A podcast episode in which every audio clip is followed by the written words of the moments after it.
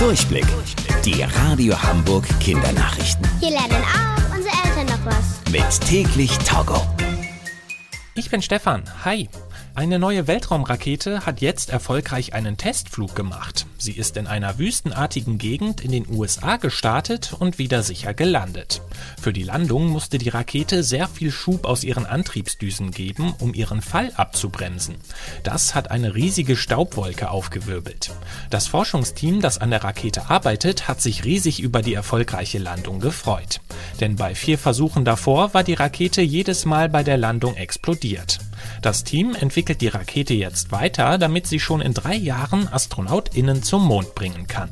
Später soll sie sogar dabei helfen, bis zum Mars zu fliegen. Ein vier Jahre alter Junge hat in den USA über 50 Kisten SpongeBob-Eis bestellt und damit seiner Mama einen richtigen Schrecken eingejagt. Denn auf der Rechnung standen umgerechnet über 2000 Euro. Die Mama hatte ihrem Sohn ihr iPad gegeben, damit er sich ein paar Folgen SpongeBob angucken konnte. Dabei hat der Junge aber eine Seite im Internet aufgemacht und die vielen Kisten SpongeBob-Eis gekauft. Weil die Mama die Rechnung nicht einfach so bezahlen konnte, hat ihre Freundin einen Spendenaufruf im Internet gestartet. Schnell haben viele Leute geholfen und das Geld war wieder zusammen. Aber nicht immer hat man so viel Glück. Kauft deshalb nie alleine irgendwas im Internet, denn sonst kann es eine böse Überraschung geben. Die Radio Hamburg Kindernachrichten. Mit täglich Togo.